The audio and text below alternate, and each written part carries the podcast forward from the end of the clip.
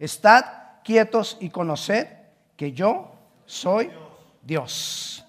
Estad quietos y conoced que yo soy Dios, es lo que dice el Señor.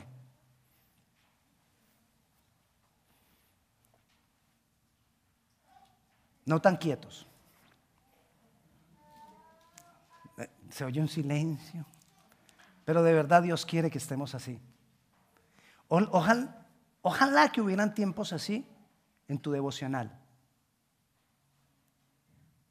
Donde estás esperando qué va a decir. Por ejemplo, quiero decirte esto.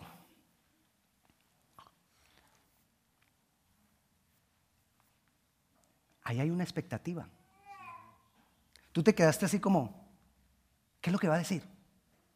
Ojalá en nuestro devocional tuviéramos tiempos así, donde nos quedamos, ¿qué vas a decir Dios? Pero muchas veces nuestro devocional no tiene eso. Es el bla, bla, bla mío. Bla, bla, bla, bla, bla. Y algunas veces somos súper buenos. Y en el nombre de Jesús, y tenemos la lista, y, primero por esto, y segundo por esto. pero hay momentos en que hay que estar quietos. Por varias razones Dios quiere que estemos quietos. Por varias razones. Algunos teólogos han clasificado al hombre en tres. El hombre carnal, perdón, el hombre natural, el hombre espiritual y el hombre carnal. El hombre natural, el hombre natural es aquella persona que no conoce a Dios, que no tiene a Dios, que toda su vida es regida completamente y únicamente por Él mismo, porque para Él Dios no existe, o es una fuerza con la cual no se puede relacionar. O es una energía que él puede aprovechar y manipular de acuerdo a lo que él quiere. Ese es el hombre natural. Su única ley es su propia ley. Ese es el hombre natural. Contrario al hombre natural está el hombre espiritual. El hombre que cree en Dios. El hombre que ha conocido a Dios a través de Jesús y del Espíritu Santo. El hombre que ha recibido a Jesucristo y empieza su vida a ser transformada y entonces su, vida empieza a ser cambiada de acuerdo a la expectativa de Dios y no a la de él mismo. De acuerdo a lo que Dios espera y no a lo que él quiere. De acuerdo a lo que Dios tiene planeado y no a lo que él tiene planeado. Ese es el hombre espiritual. Entonces tenemos dos, el hombre natural que no tiene en cuenta a Dios y el hombre espiritual que tiene presente a Dios y depende de Dios. En medio está el otro, el carnal. El carnal cree en Dios, cree en Jesús, pero no se ha dejado transformar y actúa como el natural.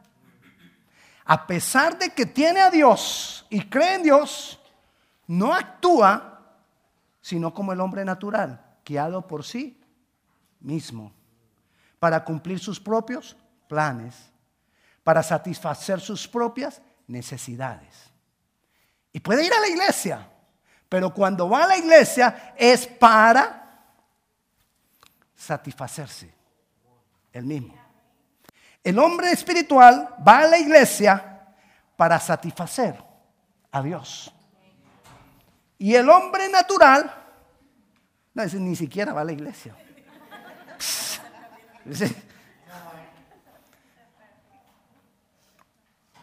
¿Qué Dios quiere? El hombre carnal, vamos a dejar a un lado al, al natural. El hombre carnal, que está casi en el lado de acá, aunque cree en Dios y ha recibido a Dios, a Jesús, el hombre carnal, su vida es manejada por su alma, sus emociones, lo que yo quiero, lo que yo necesito, el, yo, el mí, el me. Esas sí son las legítimas ovejas. Me, dame, bendíceme. Dígale que está a su lado, me. No le dé pena para que no se le olvide. Y usted dentro de varios años se va a recordar, acuérdate cuando el pastor nos puso a hacer me. Y te vas a acordar de la enseñanza. Me sentí tan ridículo cuando el pastor me dijo que hiciera me. Eso no va a dejar que se te olvide. Porque te sentiste así, te sentiste ridículo. Pero así es el canal. Una completa oveja. Cuando le decimos las ovejas del rebaño del Señor, no crea que le estamos diciendo que ustedes son unos canales, no. Eso ya es otra cosa. Entonces, ¿por qué Dios quiere que nosotros aquietemos el alma? Para que el alma no me dirija. Cuando Dios te dice, estás quieto, sé lo que está diciendo es, toma el control de tu alma, no dejes que tu alma mande. No dejes que tus emociones manden. No dejes que tus emociones determinen tus reacciones. No dejes que tus emociones determinen tus decisiones. No dejes que tus emociones determinen tus pensamientos. Porque sabes qué dice la palabra. Que tal cual es el pensamiento del hombre, así es él. Lo dice Proverbios. Entonces, si tú te dejas alimentas tus pensamientos con una cantidad de porquería, del yo, del ego, eso vas a hacer. ¿Qué serías? Porquería. Porquería. Porque alimentaste tu mente de chatarra. Digámosle chatarra, pues para que usted lo pueda repetir. Si tú alimentas tu mente de chatarra, te vas a convertir en chatarra. Entonces, ¿qué dice Dios? Estad quietos. Toma dominio sobre el alma. Aquieta el alma. Porque si tú no aquietas el alma, el alma te va a gobernar. Y entonces ya, a pesar de que tengas a, Dios, a pesar de que hayas recibido a Jesucristo, no te vas a poder tornar en un hombre espiritual. Porque el hombre espiritual aprende a aquietar el alma, a controlar sus emociones, a tener dominio sobre sus pensamientos. Aquietemos el alma. Hay veces que nos aferramos del pasado y muchas veces nuestro pasado trae dolor porque sufrimos. ¿Quién, quién de nosotros, de los que tengan más de veinte y pico de años, no ha sufrido algo en el pasado? Todos. ¿Alguna decepción? En nuestras casas paternas, a, veces nos sentimos que no éramos los elegidos, los preferidos. Yo era preferido, pero es bueno ser el preferido. Entonces nos aferramos al pasado a veces por algunas cosas, pero a veces también usamos el pasado para justificarnos. La característica del, hombre carnal es justificarse. Y nos justificamos, nuestra alma quiere justificarnos. Entonces, por ejemplo, usted llega y, está en consejería y en consejería el pastor le dice, ¿sabes tú por qué estás así? ¿Sabes por qué tú eres de esa manera tan, con un corazón tan duro? Por el desamor que, tú, que tuviste en tu casa de tu padre. Ese se convirtió de ahora en adelante en el caballito de batalla de ese hombre. Mira cómo tú eres. Pues sí, yo soy así. Pero no me entienden. ¿Sabe por qué yo soy, yo soy así? Porque mi padre y ya, en vez de eso traerlo para sanidad, se convirtió en mi aferro para justificar mis malas acciones, mis malas decisiones, mis malas reacciones. No podemos aferrarnos al pasado. Tenemos que soltar el dolor del pasado, pero tenemos que soltar también aquello que me beneficia del pasado para justificarme. Aún tengo que, deshacerme del pecado del pasado. Pero también tengo que deshacerme de la queja del presente. Porque nos quejamos a toda hora. La queja es una manifestación de una raíz de amargura. Y muchas veces hay tanta queja, hay tanta inconformidad, que ahí es donde Dios te dice, hey, aquieta tu alma. Porque tanta inconformidad, tanta queja no te deja ser quien yo quiero que tú seas. No te, no te deja recibir lo que yo tengo para ti. Porque te estás quejando. Porque todo tiene que ser ya. Porque todo tiene que ser a tu tiempo. Le doy un ejemplo. Obviamente esto que le voy a contar no es real, pero para que usted lo entienda. O si es real, pero no tan real. Bueno, escuche y usted decide. Un hombre va a Dios y le dice, Dios, urgente, urgente. Voy a perder mi casa, necesito cinco mil. diez mil dólares, pero ya. Señor, por favor, es para mañana, ya. Eh, ¿Es para mañana o ya? No, le dijo, Señor, lo necesito ya. El Señor hizo silencio, volteó, cerró la puerta y se fue a la caja fuerte a sacar los 10 mil dólares. Pero el hombre se queda ahí y dice, ¡Eh! me cerró, cerró la puerta. Y yo le dije que lo necesitaba ya. No, no, no vio mi necesidad. Ahí el Señor contó. Dijo, ay, le voy a dar hasta 15. Para que se vaya para Cancún.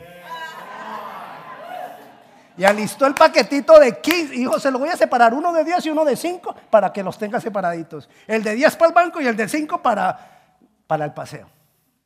Y el hombre acá dijo, no, Dios no me ama. Y salió.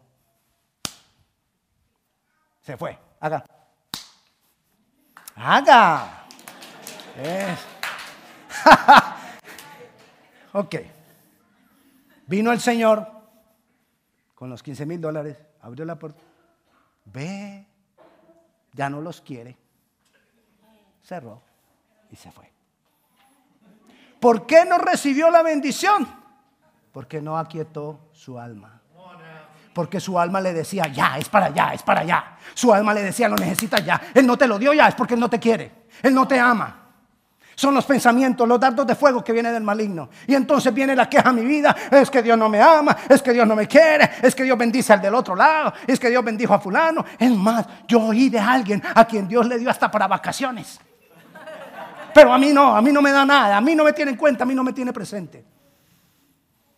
Otras personas están en mucho activismo para llenar vacíos de su alma. Y necesitamos mucha actividad y necesitamos, y decimos, no es que tengo que trabajar mucho, pero en realidad quizás puede estar llenando vacío. Se tendrán que mantener en más actividades porque el único que llena los vacíos es Dios. Y si tú lo estás buscando a través de actividades, vas a necesitar más actividades. Y si estás buscando un club para llenar actividades, van a necesitar varios clubes. Porque nada de eso va a llenar nuestros vacíos. Una cosa es lograr el éxito, porque las capacidades que Dios me ha dado me llevan al éxito. Y otra cosa es lograr el éxito porque estoy llenando un vacío. Cuando yo logro el éxito por llenar un vacío, apenas logre ese éxito, necesito otro más alto. Y logro eso y necesito otro. Y, y otro, y otro, y otro. Y nunca me va a saciar así tenga éxito hasta que dejo de tener éxito y nunca logré nada. No voy a poder si no soy saciado. Y cuando hay necesidad, ni se diga. Cuando tenemos necesidad, nuestra alma se alborota, nos desesperamos, queremos la respuesta ya. Y el Señor te dice, estad quietos y conoced que yo soy Dios. Estad quietos y reconoce que Él va a obrar. Eso es lo que Dios nos está diciendo. Tu alma no te deja estar quieto para recibir lo que necesitas de recibir. Tu alma hace que te vayas en el momento en que Dios ya viene con la bendición. ¿Dónde está? Se fue. Ahí Dios ni siquiera dice se fue, sino que dice se fue. Se fue. Porque muchas veces nos quitamos del lugar de la bendición. Esto es real. Nos quitamos del lugar de la bendición. Claro, ahorita lo miramos y, ay, buena la anécdota, pero uno nunca en realidad está ahí tocando la puerta de Dios y que Dios se rogue. Sí, eso es real porque es espiritual, porque nos salimos del lugar de la bendición, nos salimos del lugar de la presencia de Dios, donde Dios quiere bendecirte, por no aquietar nuestra alma. Cuando no aquietamos nuestra alma nos metemos en líos, porque reaccionamos como no tenemos que reaccionar, porque decimos lo que no tenemos que decir. Y después nos toca arrepentirnos de lo que ya, ya, no, pues ya lo dije y ahora. Ay, yo no le quería decir eso. Pero ya se lo dijiste. ¿Y quién le pone las plumas a la gallina después de habérselas quitado? Ya lo dijiste, ya lo dañaste, ya le hiciste daño a la persona. Ay, yo pido perdón. Sí, pero no es igual. La desplumaste. Y después llega amor. ¿Me regalas un ratico? y quiere que la mujer esté común y corriente, esperándole, diciéndole, sí, mi amor, ven. No. Ella está desplumada.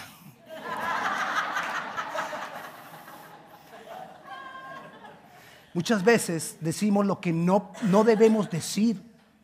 Decimos lo que no tenemos que decir, reaccionamos como no tenemos que reaccionar, dañamos relaciones, ofendemos, herimos, por no aquietar el alma. Es más fácil aquietar el alma que después tener que ir a pedir perdón. Es humillante pedir perdón. No, ustedes como que no les ha tocado pedir perdón. Es humillante pedir perdón, duele pedir perdón. Eso es doloroso, duele el corazón pedir perdón. Pero necesitamos aquietar el, alma. Cuando nosotros no aquietamos el alma, eso es un indicio de falta de confianza en Dios. ¿Cuántos confían en Dios? Todo lo que tendríamos que hacer es revisar tu alma. ¿Qué tan activa está? Porque si tu alma está activa, es de amén. Solamente es un amén. No es un amén, yo estoy firme, tengo mi alma controlada. Sino que sería un oh, amén. Mira lo que dice la palabra en el Salmo 27, capítulo 27, versículo 3. Aunque un ejército acampe contra mí, no temerá mi corazón. Aunque contra mí se levante guerra, yo estaré confiado, voy a quitar mi alma, no me voy a dejar desesperar, no voy a dejar que las cosas, que las circunstancias me muevan, no voy a dejar que los pensamientos me hagan reaccionar. Voy a estar confiado voy a estar confiado. Cuando no aquietamos el alma, ¿sabes qué sale de nuestro corazón cuando nosotros no tenemos el alma quieta, aquietada? Lodo. Mira lo que dice el Salmo 27. Perdón, Isaías 57, perdón. Isaías 57, 20. Mira lo que dice. Mira. Pero los impíos son como el mar en tempestad, que no pueden estarse quietos, y sus aguas arrojan cieno y lodo. Cuando tú no te puedes estar quietos, lo que sale de uno, cuando uno no está quieto, cuando tu alma está activa, reaccionando y todo eso sale de ti, es el cieno es agua lodosa, es un lodo blandito, blandito. El lodo es lodo, pero el cieno es, es, agua, agua barro, un poco más suave, más aguado que el lodo. Eso es lo que sale de nuestro corazón cuando nuestra alma no está quieta. Y resulta que muchas veces en esa condición tomamos decisiones, firmamos contratos, hacemos compras, decidimos elegir la persona con la que voy a vivir y me caso con ella. Después decidimos dejarla. Muchas de esas cosas por el no tener el alma quieta porque de ahí solo sale lodo. Somos en esos momentos, somos como los, el hombre natural que no tiene a Dios. Dice, los impíos, el hombre natural, el que no conoce a Dios, el que no tiene a Dios. Entonces, cuando no aquietamos el alma, somos como ellos. ¿Y qué sale de nuestro corazón? Lodo. A eso se refirió Jesús cuando en Mateo 25, 18, 15, 18 dijo, ¿se acuerda cuando Jesús dijo, no es lo que entra al corazón del hombre lo que contamina, pero lo que sale de la boca del corazón del hombre sale y esto contamina al hombre. ¿Qué es lo que, qué es lo que contamina? Lo que sale de mí cuando mi alma no está quieta. Contamina, hiere, hace daño. Y muchas veces con un alma que no está quieta, venimos y le decimos a otro, Dios me dice, ay, eso está así en el medio cristiano. La gente diciendo, Dios dice, pero con un alma. Y muchas veces nos da el deseo de buen corazón. La persona quiere que tú estés bien y te dice una gran bendición. Una gran promesa. ¿Y qué si eso no es de Dios? tú la esperas y la esperas y quedas como el hombre de los 15 mil. Si Dios me dijo a través de fulanito que me lo iba a dar, ¿por qué no me lo da? Pues sencillo, si no te lo da, quiere decir que lo que te dijo fulanito no era de Dios. Necesitamos aquietar el alma, porque tú no sabes en qué momento Dios te quiere utilizar para verdaderamente darle una palabra a otro. Pero si tu alma no está quieta, lo vas a confundir. Vas a llenar esa palabra que venía de agua cristalina, la vas a untar de lodo, cieno. Necesitamos aquietar nuestra alma. Tenemos que aquietar el alma cuando las cosas no salen como yo espero. Tenemos que aquietar el alma cuando alguien me ataca, me señala, me juzga injustamente. Y cuando es justamente, pues también. Tenemos que aquietar el alma. Tenemos que aquietar el alma cuando vienen recuerdos del dolor. Tenemos que aquietar el alma cuando creo que Dios no me escucha. Tenemos que aquietar el alma cuando me elevo demasiado. Y soy orgulloso. Eso también es un alma que no está quieta. Cuando tú crees que tú lo puedes todo. Cuando tú puedes que tú ya lo lograste. Cuando tú puedes que ya eres el top. Cuando tú crees que eres la vaca más gorda. Bueno, la que más da leche. Sí, porque ya dije gorda y alguna me dijeron, no, pastor. ¿Quién va a querer ser la vaca más gorda? Nadie quiere ser la vaca más gorda. Bueno, la que más da leche. Para aprender a quietar el alma, necesitamos primero aprender a callar. Es muy tiene, uno, tiene una cosa que ver con la otra. El aprender a callar con aprender a quietar el alma. Y yo encuentro un proceso para hacerlo en Job. Vayamos a Job, capítulo 33, el versículo 31. Escucha Job y óyeme, calla y yo hablaré. hablaré. Mira el proceso ahí, déjeme ahí eh, todo el rato la, lectura, el pasaje en la pantalla. Escucha Job y óyeme. yo decía, Señor, ¿cómo así que escucha y óyeme? ¿Acaso no es lo mismo escuchar y oír? No, sabemos que no es lo mismo. Algunas versiones no dice escucha, sino que dice está atento, Job. Óyeme.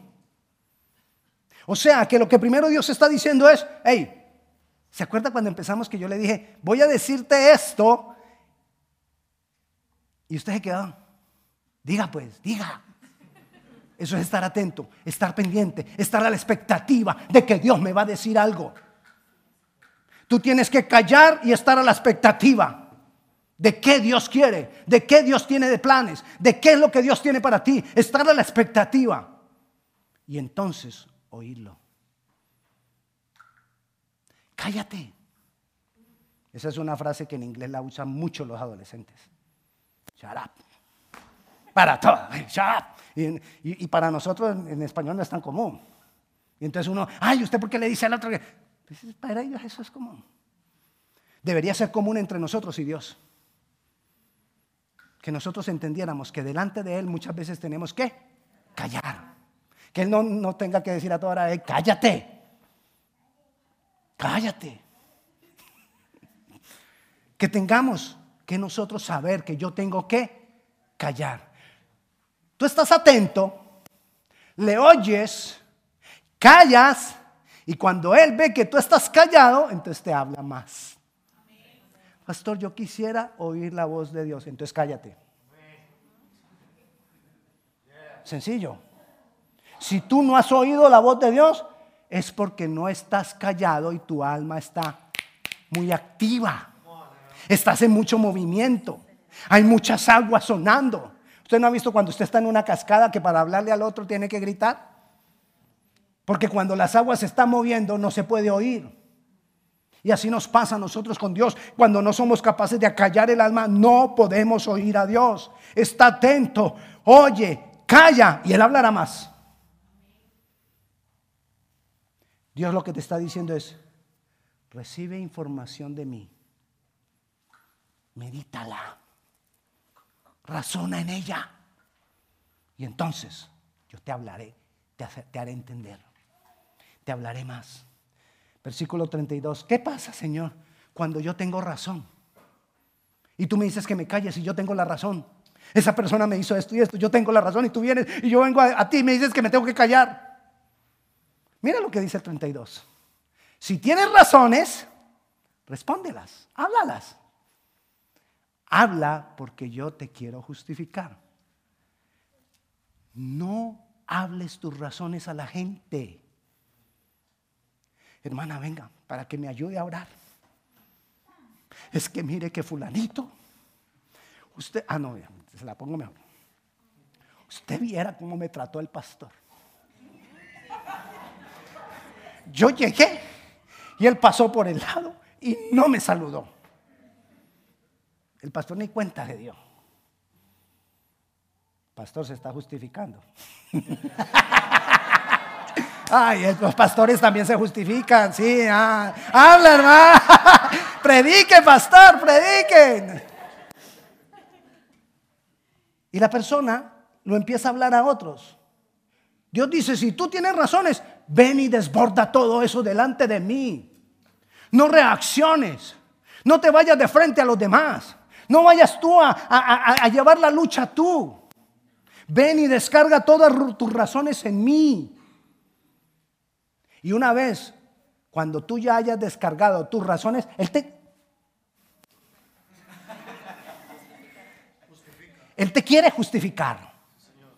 Yo dije el rapto del mensaje. Él te quiere justificar. Así que Él te quiere escuchar.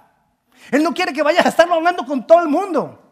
Él no quiere que tú te descargues en otro. Él quiere que tú aprendas a descargarte en Él. Nosotros los líderes, los pastores, te podemos ayudar. Pero quien tiene la solución es Él. Nosotros te podemos guiar en algo. Pero no dependa de nosotros. Depende de Él. Nosotros estamos ahí para apoyarte, para darte un consejo, para ayudarte a verlo a Él. Pero mi trabajo es que tú lo veas a Él. Que tú puedas depender de Él. Porque Él es el que te quiere justificar. Él quiere escuchar tus razones. Pero después de que has escuchado, Él ha escuchado tus razones,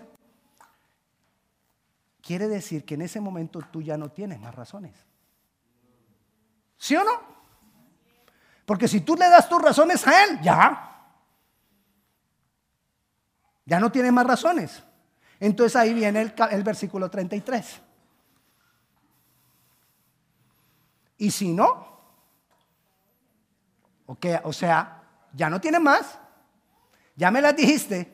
Si tienes razones, ven y dímelas. Y si no tienes, óyeme tú a mí. Cállate cállate y te enseñaré sabiduría. Ese es el proceso. Yo me callo, yo espero en Él, yo trato de entender todo lo que Él tiene para mí. Él me va, a hablar más. Si yo tengo razones, las descargo delante de Él. Al descargarla delante de Él, ya me quedé sin razones. Entonces, lo oigo otra vez a Él, callo otra vez y voy a recibir la sabiduría, la guía. ¿Qué voy a hacer? ¿Qué decisión tomar? ¿Cómo voy a reaccionar? ¿Aplico o no aplico? ¿Firmo o no firmo? ¿Digo sí o digo no? ¿La dejo o me quedo? Todo eso.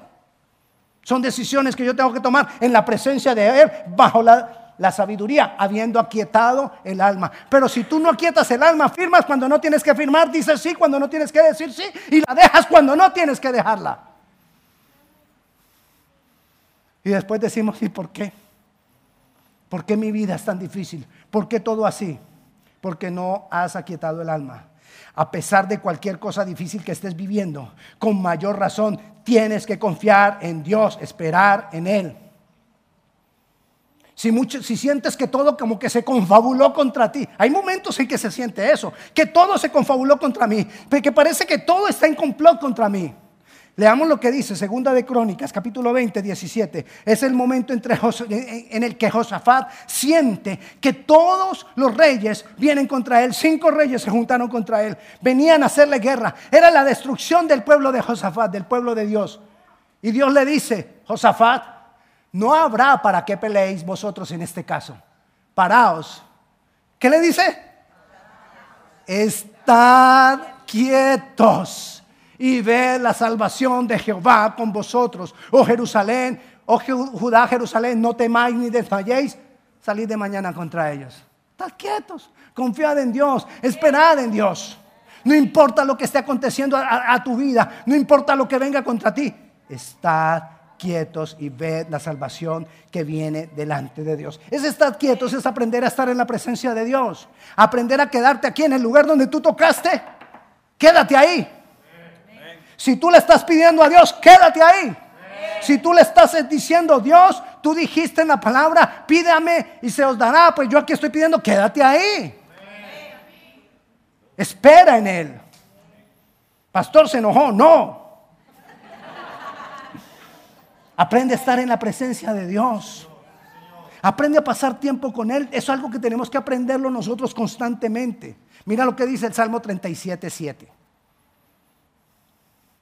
Guarda si... Ay. ¿Qué dice? Se lo digo en una sola palabra. Cállate. Cállate y espera en Él. No, alteres con, no te alteres con motivo del que prospera en su casa. Dios, y mira, fulano ni va a la iglesia, ni cree en ti, ni te ha recibido. Es un grosero, es un patán, toma trago. No, no, hmm.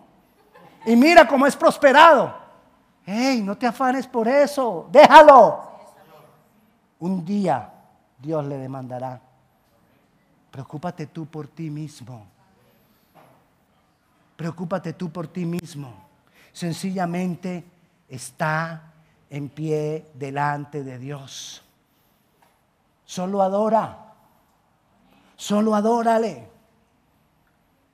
Job, capítulo 21, versículo 23. Tenemos que aprender a vivir en paz, tranquilos. Mire lo que dice. Este morirá en el vigor de su hermosura. ¿Quién? Todo quieto y pacífico. El que es quieto y pacífico aprenderá, perdón, morirá en el vigor de su hermosura. Es decir, que va a estar viejo, firme, fuerte, en salud, sin problemas, y así va a morir. ¿Por qué? Porque estuvo quieto. Pero aquel que mantiene y pelea acá y pelea allá y discute con el de acá y regaña al de allá y se mete en la pelea de la vecina y ya hasta la vecina dice, no, eh, eh, usted no se mete, pero el problema es entre nosotras dos. Sí, Así es. Ahí hay una, persona en Colombia, Niña Tulia. La Niña Tulia metiche. Había una pelea entre dos vecinas y ella aquí camine y camine. Y las dos vecinas allá. Y la mira uno y dice, tranquila Niña Tulia, que el problema no es con usted. Pues, ¿qué te pasa? Estaba esperando que le dieran la oportunidad para meterse. Muchas veces nosotros somos así. Estamos esperando a ver que, nos, que nos medio toquen para reaccionar. Estad quietos, estad quietos. Aprende a vivir en paz y así en la vejez estarás tranquilo. ¿Cuál es nuestra oración hoy? Señor, yo quiero aprender a estar quieto delante de ti. Yo quiero aprender a quietar mi alma. Yo quiero aprender a callarme, Dios. Ayúdame. Esa es la oración que yo te invito que hagamos hoy. Pongámonos de pie. Vamos a orar.